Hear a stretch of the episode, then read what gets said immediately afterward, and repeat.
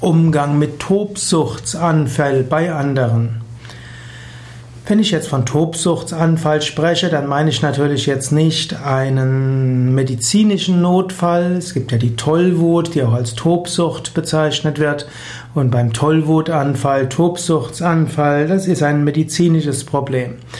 Jetzt spreche ich über Tobsuchtsanfall, was im Volksmund heißt, jemand, der plötzlich sehr wütend wird, sehr laut wird und lautstark einen Wutausbruch hat, den er auch zum Ausdruck bringt. Wie gehst du damit um? Im Allgemeinen ist es klug, dass man eine gewisse, ja, Toleranz hat für Stimmungen und Emotionen anderer. Wenn anderen zwischendurch weinen, dann ist das okay. Wenn Menschen mal Angst haben, ist auch okay. Und wenn sie mal ärgerlich sind, ist es auch okay. Natürlich muss man aufpassen, dass Menschen, die in einer Art Tobsuchtsanfall sind, dass sie nicht andere zu sehr verletzen. Wenn der Tobsuchtsanfall gegen dich ist, dann nimm nichts zu ernst, was dabei passiert. Eventuell bitte um Entschuldigung, eventuell äh, suche einen Grund, den Ort des Geschehens zu verlassen, eventuell verlege die weiteren Auseinandersetzungen auf morgen.